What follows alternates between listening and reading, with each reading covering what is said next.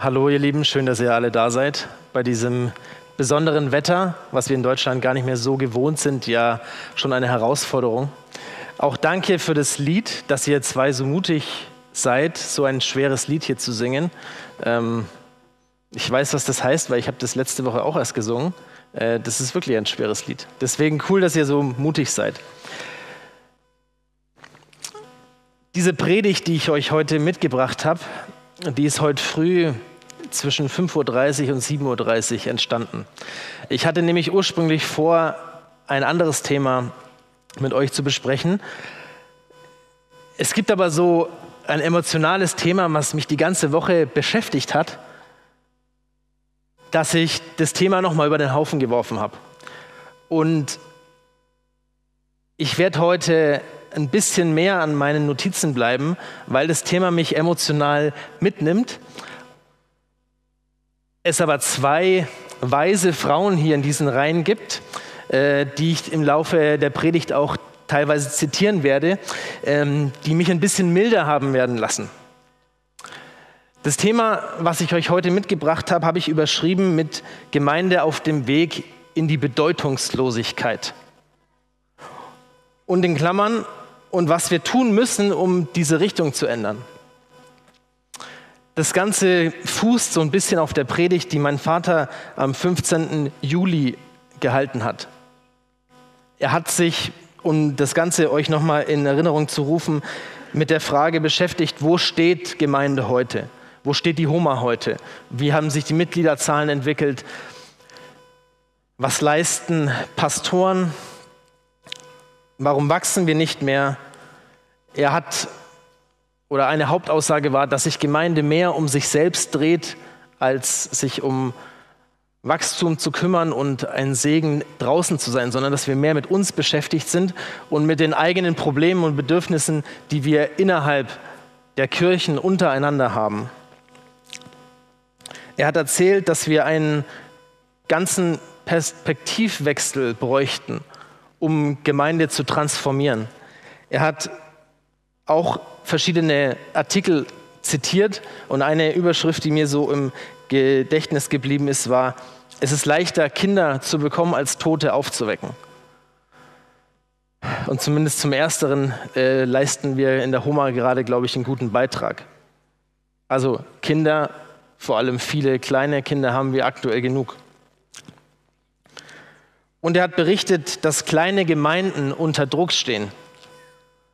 Und was das bedeutet, habe ich letzte Woche selber erfahren.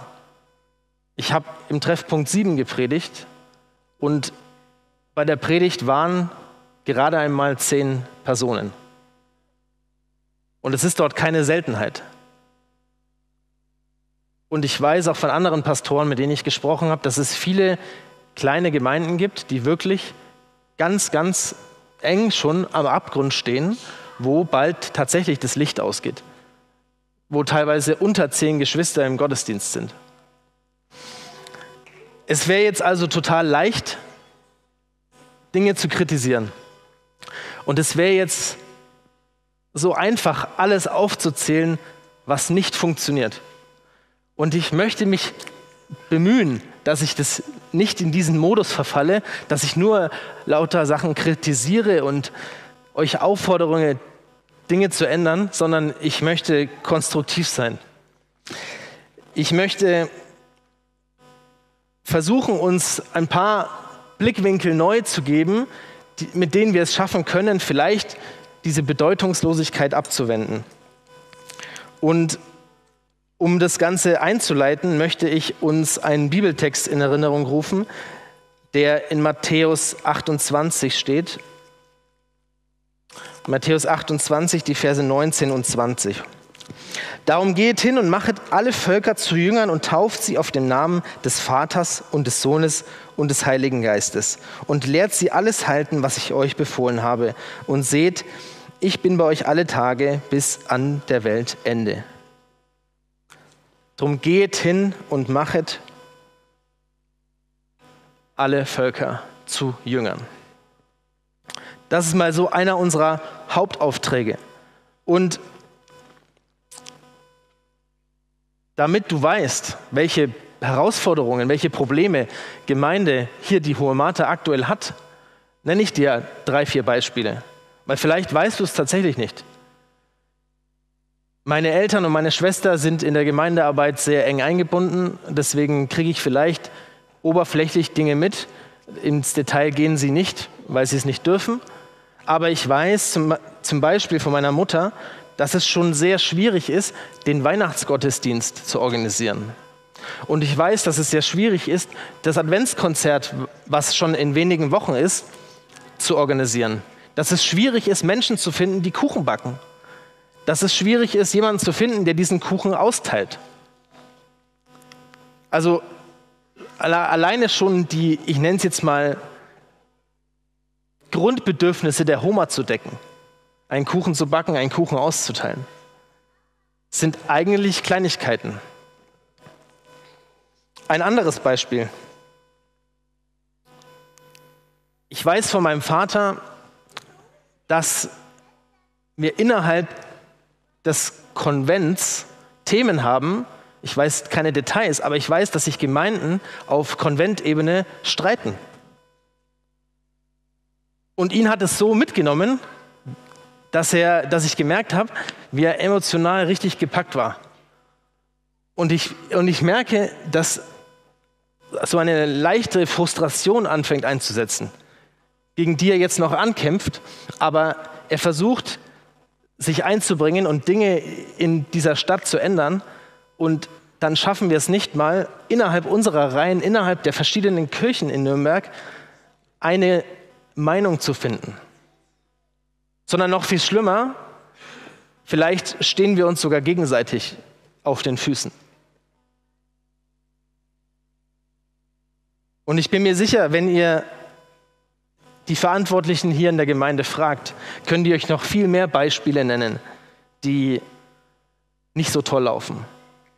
Und wie gesagt, es wäre ganz einfach, darauf jetzt rumzureiten. Aber wie gesagt, ich möchte den Blick in eine andere Richtung bringen. Das Fazit ist also, wir drehen uns in einem gewissen Rahmen um uns selbst und uns fehlt die Innovationskraft. Uns fehlt auch der Wille, Dinge anders zu machen. Ich habe das persönlich letzte Woche auch erlebt. Wir haben ja einen Worship-Gottesdienst gemacht und so ungefähr zehn Minuten bevor es losging, waren hier im Raum unter zehn Personen. Und ich bin ganz ehrlich, das hat mich innerlich geärgert. Es kam dann doch anders. Wir sind dann als Musiker nach unten gegangen und kamen dann wieder hoch.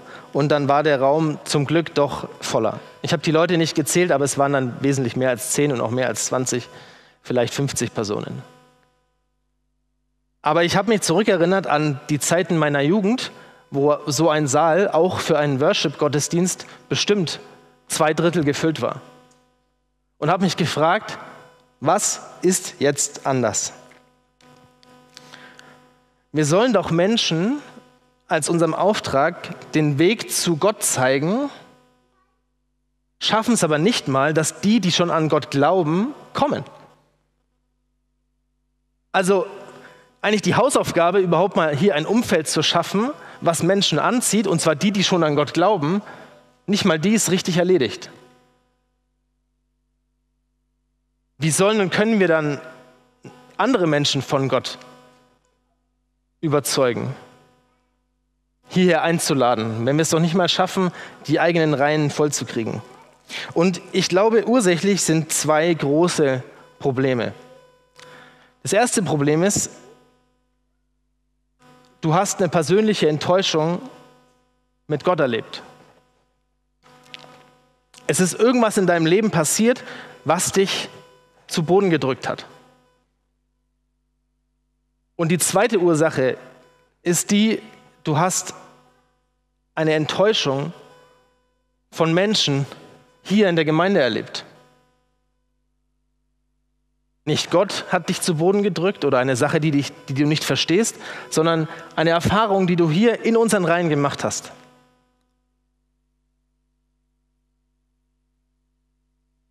Ich möchte dich fragen, vielleicht auch der du jetzt zu Hause sitzt, nicht weil draußen Schnee liegt, sondern weil du am Boden liegst. Aus welchem Grund auch immer. Ich möchte dich im Stream zu Hause ansprechen und fragen, wann bist du hingefallen und nicht wieder aufgestanden?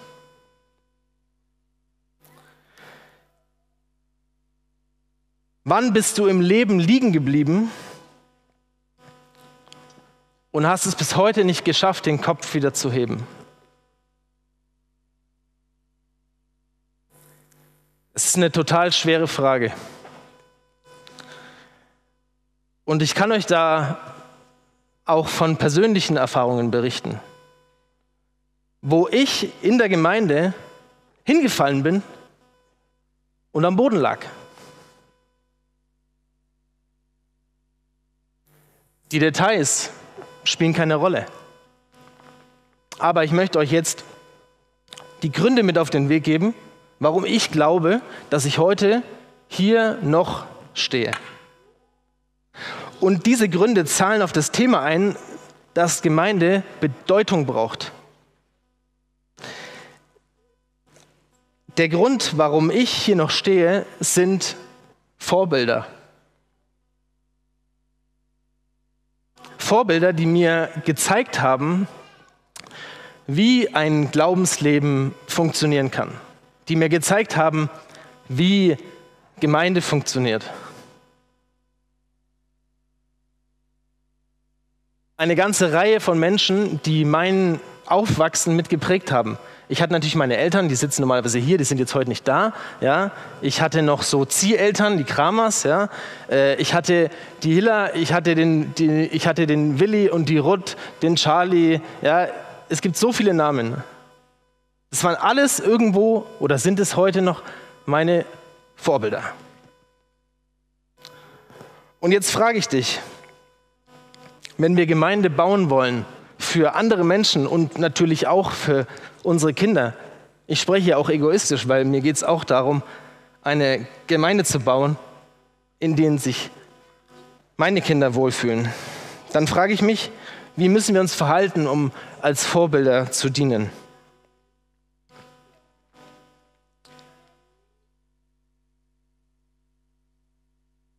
Eine Person, die erste Frau sozusagen, die diese Predigt maßgeblich beeinflusst hat, hin dazu, dass ich konstruktiv sein möchte und nicht allzu viel auf die Themen draufhauen möchte, war die Heidi. Ich habe mit der Heidi diese Woche einige Sprachnachrichten ausgetauscht und die Heidi hat so erzählt, dass wir doch Gemeinde so bauen sollen, dass wir hier einen Ort haben, an dem sich Menschen wohlfühlen. Und diesen Gedanken habe ich weitergetragen und möchte 1. Petrus 4, Vers 10 als Bibelvers hier ins Spiel bringen. Und dient einander, jeder mit der Gabe, die er empfangen hat, als gute Haushälter der vielfältigen Gnade Gottes. Und dient einander, jeder mit der Gabe, die er empfangen hat, als gute Haushalter der vielfältigen Gnade Gottes. Die Perspektive, die wir hier bekommen und der Auftrag, der ist klar formuliert. Und ich lade dich ein, jetzt mal in dich zu gehen und dich ehrlich zu fragen, dienst du jemandem? Trägst du einen Teil, deinen Teil dazu bei, hier Gottes Werk in dieser Welt zu bauen. Im Großen, und es klingt immer riesig, aber auch im ganz Kleinen, hier in der Gemeinde, in deinem Umfeld. Erlebst du, was es bedeutet, dich einzubringen?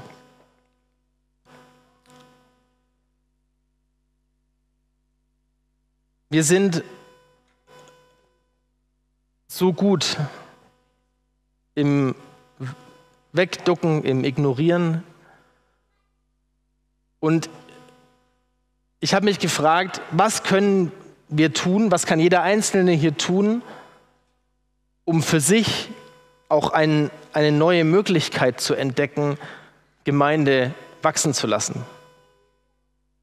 Und ich glaube, dass eine Möglichkeit ist, an den eigenen Schwächen zu arbeiten, in dem Sinne, dass du deine Schwäche benutzt,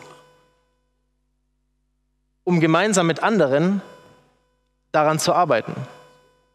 Also wenn du eine Idee brauchst, was du tun kannst, Beispiel, du hast Angst zu singen. Du hast Angst, dich hier vorne hinzustellen, wie diese Kinder, und dein Lied zu singen. Dann such dir doch drei, vier andere, die auch haben Angst zu singen, und singt gemeinsam. Denn dann ist es viel leichter, diesen Schritt zu gehen.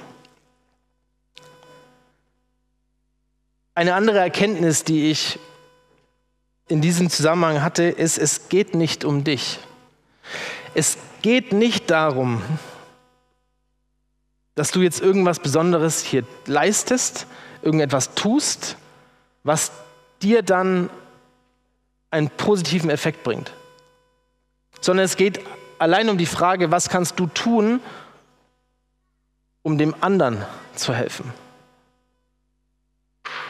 Und ich glaube, wir haben verlernt, dass Geben seliger ist als Nehmen. Heißt es nicht auch in der Bibel, gebt, so wird euch gegeben? Ich bin nach dem Worship am Sonntag nach Mallorca geflogen und war dort bis Mittwoch und habe dort Zeit für mich alleine verbracht. Ich habe dort das Jahr reflektiert, ich habe mich als Ehemann reflektiert, als Vater, ich habe das nächste Jahr geplant und ich habe Zeit mit der Heidi verbracht, zumindest virtuell. Denn wir haben viele Sprachnachrichten ausgetauscht, die auch mal ein bisschen länger gegangen sind. Und die Heidi hat einen Satz gesagt, der mir so in Erinnerung geblieben ist. Gemeinde ist kein Ehrenamt. Gemeinde ist unser Auftrag hier in diesem Leben. Und darüber habe ich nachgedacht. Und dachte mir, Mensch, sie hat recht. Wie viel wichtiger ist uns unser berufliches Vorankommen hier in dieser Welt, verglichen mit dem, was wir hier in der Gemeinde leisten? An die Eltern mit Kindern gerichtet. Sind heute leider nicht da.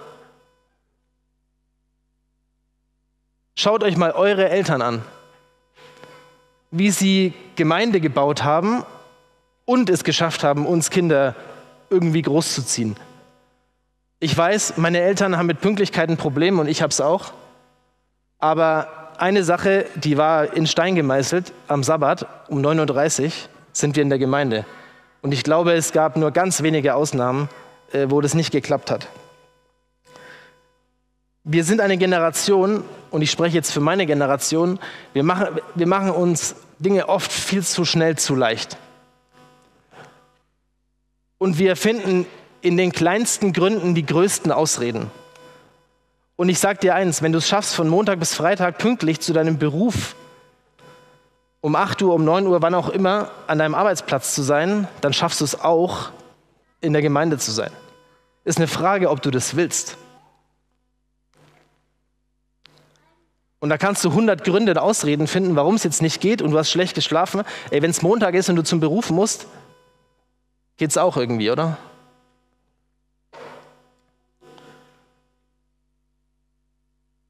Die Heidi hat weiter gesagt,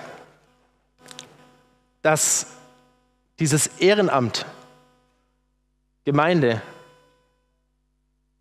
eine total wichtige Aufgabe hat, auch für unsere Kinder.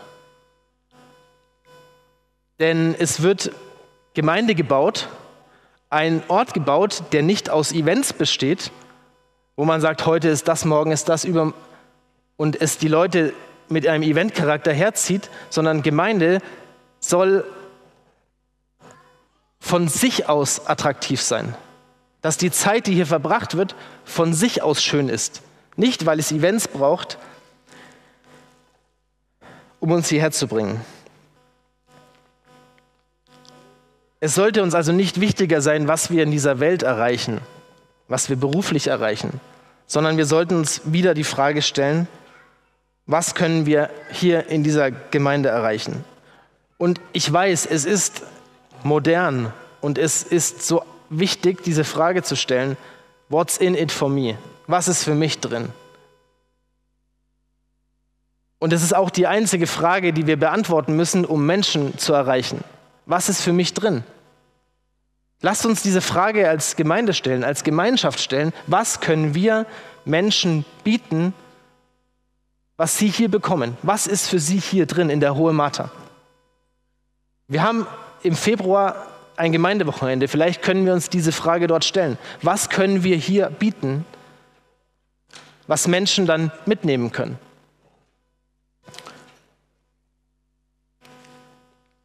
Wisst ihr, jeder dritte Erwachsene mittlerweile wird im Rahmen seines Lebens psychisch behandlungsbedürftig.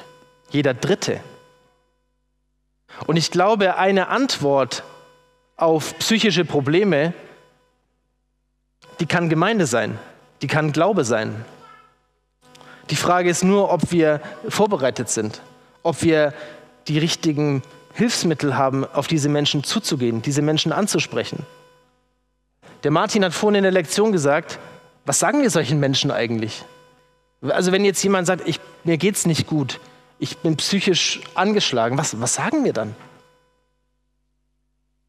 Lasst uns Antworten auf solche Fragen finden, um Menschen eine Möglichkeit zu geben, im Glauben die Antwort zu finden. Die Fiona hat mir erzählt, dass in ihrer Klasse 30 Prozent der Kinder in Psychotherapie sind. Leute, ich finde das krass.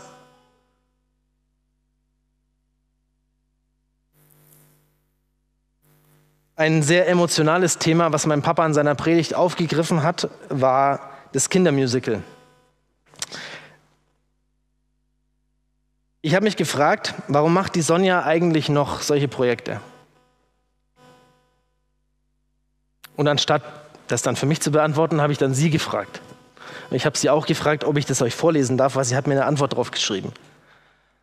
Aber ich habe mich gefragt, wenn es so ist, wie es mein Vater hier beschrieben hat, dass wenig bis keine Gäste zu so einem Projekt kommen, wenn man mal die Verwandten abzieht,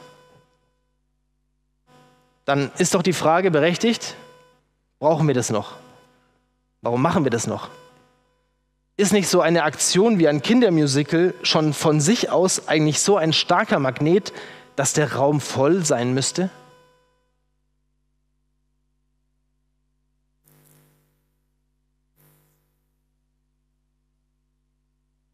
Sonja hat mir geschrieben,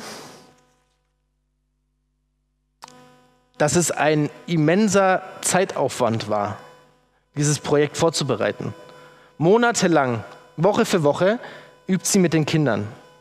Das Ganze zieht sich über ein halbes Jahr circa in Vorbereitung.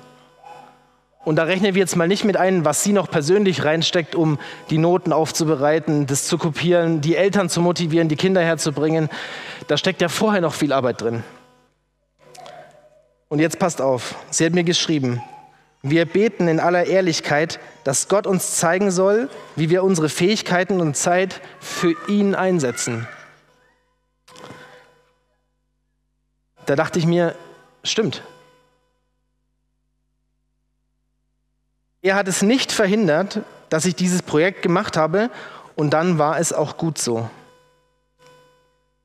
Ich sehe den weitaus größten Nutzen solcher Projekte sowieso im Prozess und nicht im Ergebnis.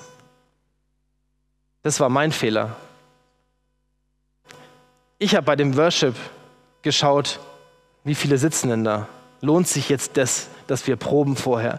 Dass der Markus Wochen, Monate lang Dinge vorbereitet, um diesen Abend möglich zu machen. Und ich war es auch, der auf das Ergebnis dieses Kindermusicals geschaut hat und interpretiert hat, ist es das wert? Ist es die Zeit wert, diesen Einsatz, wenn es doch niemand honoriert? Oder zumindest nicht in dem Maße, wie wir es vielleicht erwarten. Sonja schrieb weiter, das, was alle Beteiligten und nicht nur die Kinder in dieser Zusammenarbeit über viele Monate erlebt haben, an Gemeinschaft, Erfolg, Freude, Lachen, Segen, Gottvertrauen, ja auch Erfolg stärkt den Glauben aller. Das stimmt. Die Zuschauer haben das Konzert vielleicht schon vergessen heute. Wer hat es noch präsent? Aber die Mitwirkenden sicher nicht. Toll. Es gab mir eine ganz andere Perspektive, weil ich war so negativ. Ich war so, es kann doch nicht sein. Wenn nicht mal die Kinder ziehen hierher, was denn sonst noch? Und Sonja hat uns und mir hier gelehrt, es geht nicht nur um das Ziel, es geht auch um den Weg dorthin. Und die Interpretation des Ergebnisses ist menschlich. Zu sagen, oh, unterm Strich, was kam jetzt raus? Dieses Musical-Projekt, was in Nürnberg stattfand, was gemeindeübergreifend war, wo wir als Hohe Mater Geld investiert haben, wo wir viel Zeit investiert haben und wo am Ende für uns vielleicht gar nichts dabei rauskam. Ich will das jetzt so nicht bewerten. Es ist leicht, hier aufs Ziel zu schauen und zu sagen, hm, Thema verfehlt. Was wir aber nicht wissen, was ich nicht weiß, wurden Herzen erreicht. Und es reicht, wenn nur einer oder eine erreicht wird. Lasst uns also mehr auf den Weg schauen, auf das, was passiert bis zum Ergebnis und einfach darauf vertrauen, dass Gott es schon gut führt. Diese Aussage von Sonja, Gott hat es, dieses Projekt nicht verhindert. Die hat mich milde werden lassen, weil ich war total... Und ich sage euch ganz ehrlich, dieses Thema, wie können wir Gemeinde wieder Bedeutung geben, es liegt mir irgendwie am Herzen.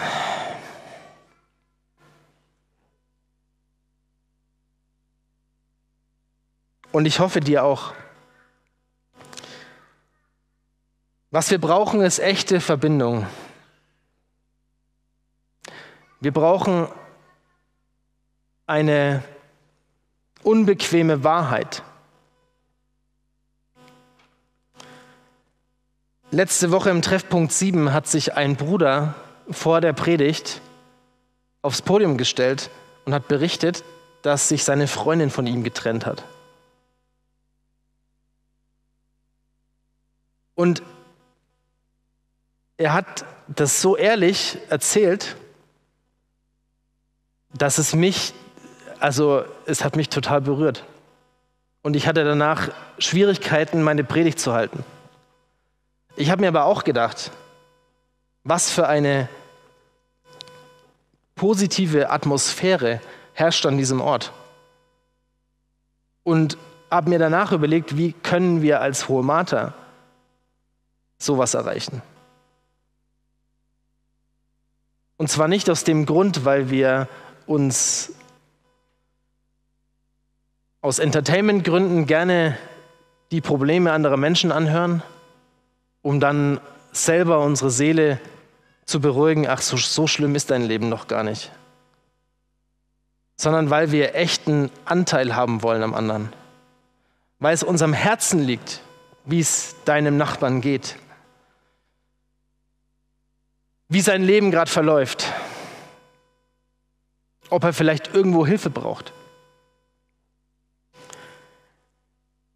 Diese Verbindung zu der sind wir aufgefordert. Und als Bibeltext, um das zu untermalen, möchte ich euch 1. Korinther 13, die Verse 25 bis 27. 1. Korinther 12, entschuldigt, die Verse 25 und 27. Damit nicht eine Spaltung im Leid sei, sondern die Glieder füreinander die gleiche Sorge tragen. Und wenn ein Glied leidet, dann leiden alle. Und wenn ein Glied leidet, dann leiden alle Glieder mit. Und wenn ein Glied geehrt wird, dann freuen sich alle Glieder mit. Ihr aber seid Leib Christi und Glieder, jeder nach seinem Teil.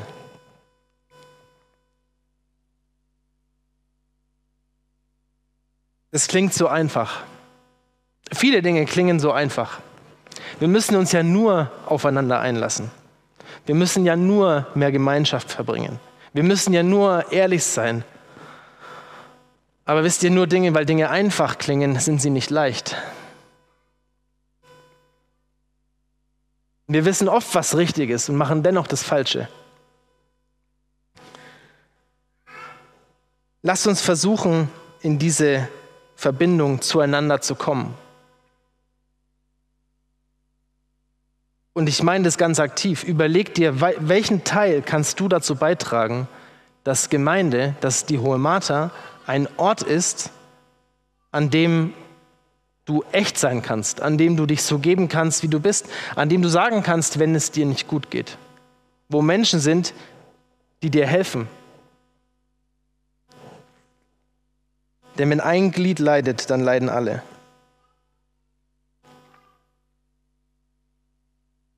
Mein Papa hat in seiner Predigt gesagt, und ich zitiere ihn jetzt hier, was wir als Homer konkret tun, um Stagnation abzuwenden. Im Grunde müssen wir bekennen, gar nichts. Wir sind machtlos. Und er hat dann in dem Kontext berichtet, wie der Gemeinderat sich mit dem Thema Gebet beschäftigt und versucht, diesen Weg umzulenken. Ich habe da aber eine Ergänzung. Ich glaube nicht, dass wir machtlos sind. Denn wir können jetzt gerne ein Experiment machen und können alle dafür beten, dass die Tür da hinten aufgeht. Die Frage wäre, wie lange müssten wir warten, bis dann jemand rein oder raus geht? Also beten alleine ist meiner Meinung nach nicht die Antwort, sondern was wir brauchen, ist Gebet plus Handlung. Es ist schön zu beten und es ist super wichtig und das Fundament. Was wir aber brauchen, ist Handlung. Wir brauchen Menschen hier, die sich für Gott gebrauchen lassen. Und jeder einzelne von euch der darf und der muss hier auch seinen Teil dazu beitragen. Denn ansonsten, und heute ist es nicht repräsentativ, aber schaut euch mal um. Nehmt mal bewusst im Raum wahr, wie viele Stühle leer sind. Der Weg, auf dem wir uns befinden, führt meiner Meinung nach aktuell in die falsche Richtung.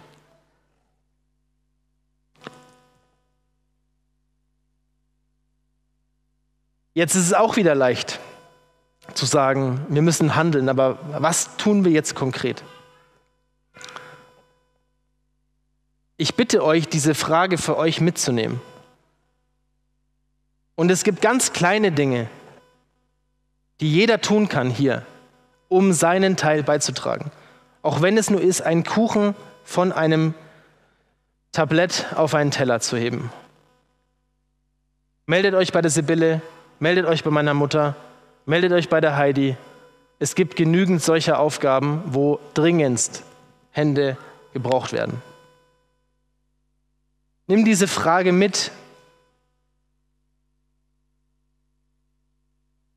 Was kannst du beitragen? Und ich möchte euch auch eine Antwort geben. Was kann ich beitragen?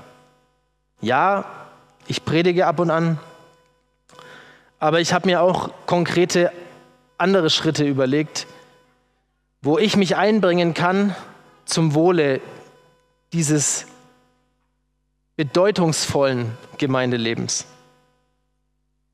Ich habe begonnen, ein Konzept zu erarbeiten für eine Workshop-Serie.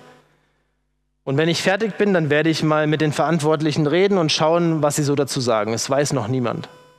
Aber ich würde gerne im nächsten Jahr eine Reihe von Abenden anbieten, die so einen Workshop-Charakter haben. Also wo wir nicht nur theoretisch über solche Themen wie jetzt heute nachdenken, sondern wo wir zusammen erarbeiten, was können wir denn tun, konkret. Und ich habe für mich diese Workshops überschrieben mit persönlicher Entwicklung auf christlichem Fundament. Denn ich sage euch eins, der Markt von Esoterik, Okkultismus, Schamanentum, der boomt. Es ist unglaublich. Ein Bekannter von mir war jetzt in Südamerika bei einem Schamanen. Ich habe ihn noch nicht gesehen seitdem. Und hat da irgend so ein Froschgift, so eine Ayahuasca-Zeremonie gemacht, hat sich da vergiftet, um zum Ursprung zurückzukommen. Dafür zahlen Leute 5000 Euro, um sich zu vergiften, dann alles rauszukotzen, entschuldigt die direkte Sprache, um wieder was zu spüren.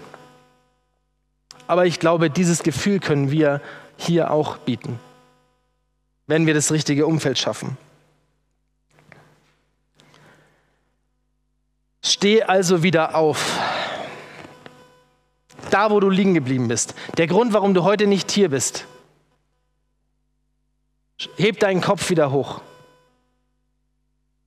Trau dich wieder hierher zu kommen.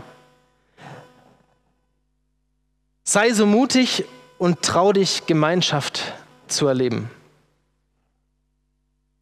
Sei ein Vorbild. Denn ohne diese von mir benannten Vorbilder wäre ich vermutlich nicht mehr da. Also überleg dir, dein Fernbleiben trägt also einen Teil dazu bei, dass vielleicht diese Seite, wo die Jugend traditionell sitzt, und heute sind sie auf dem Landesjugendsabbat, aber dass diese Stühle so leer sind, ist deine Verantwortung, mit deine Verantwortung. Vielleicht, weil auch die Vorbilder fehlen, die mir in dieser Gemeinde Halt gegeben haben und noch heute geben. Schau weniger auf dich. Frag dich mehr, was kannst du geben und dann wird auch dir gegeben.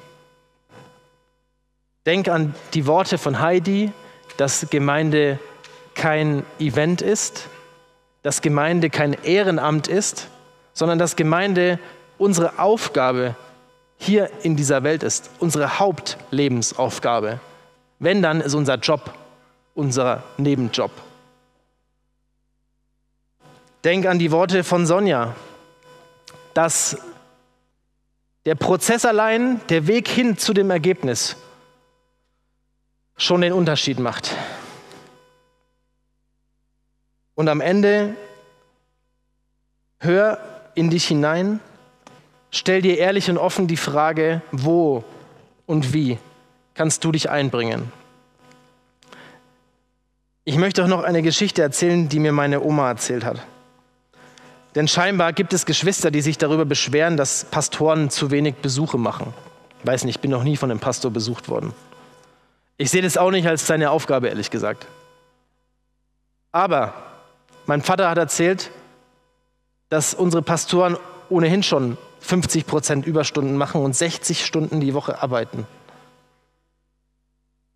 Wisst ihr, meine Oma hat mir erzählt, wenn der Prediger zu dir nach Hause kommt, dann hat es nur einen Grund.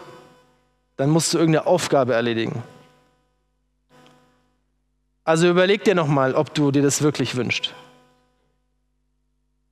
Denn eine Aufforderung an die in Verantwortung stehenden, an die Führer dieser Gemeinden. Ich habe eine Generation von Führung hier in dieser Gemeinde erlebt, die nur bedingt Fragen gestellt hat. Wenn ein Charlie was gesagt hat, dann war das wie eine Art Gesetz für mich. Wenn ein Georg was gesagt hat, war das wie ein Gesetz. Vielleicht müssen wir und dürfen wir auch direkter formulieren. Vielleicht müssen wir Menschen direkter ansprechen, direkter in die Arbeit berufen. Und es ist nicht nur eine Aufgabe von Leitern, sondern diese Aufgabe kann jeder von euch mit vollbringen. Jeder von euch kann, wenn er im anderen etwas sieht, zu ihm hingehen und sagen, pass auf, du hast hier eine Gabe, ich sehe das. Bring sie ein, du bist wichtig.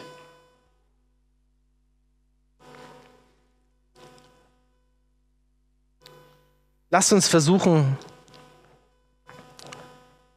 ehrlicher, authentischer die Stärken im anderen auch zu sehen.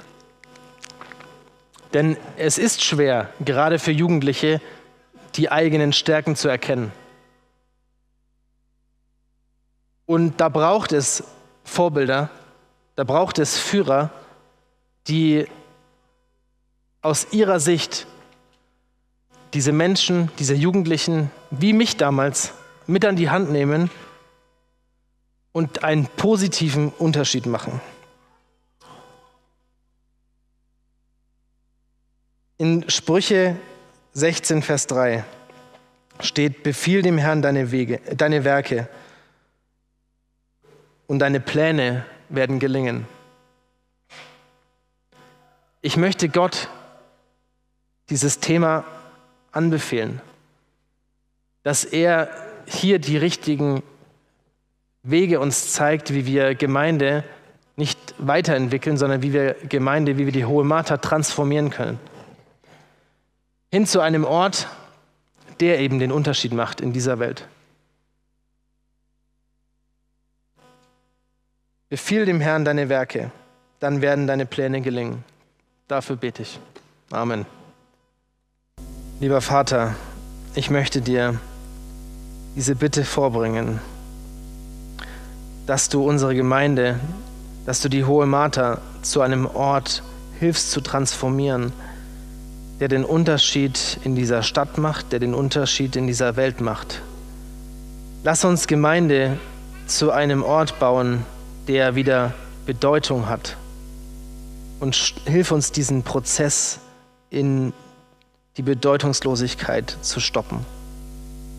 Öffne unsere Herzen, zeige jedem hier, wo sein Platz ist, wie er einen Beitrag leisten kann, diesen Unterschied in dieser Welt zu machen. Du hast uns individuelle Stärken gegeben und nicht jede dieser Stärken ist so offensichtlich. Hilf uns, uns auch gegenseitig zu erbauen im anderen Dinge zu sehen, ihn aufzufordern, diese Gaben einzusetzen für dein großes Werk. Hilf uns hier den Unterschied zu machen.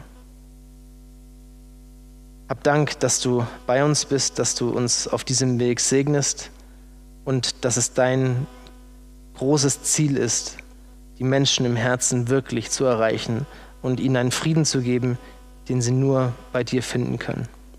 Hilf uns dabei und hab Dank dafür. Amen.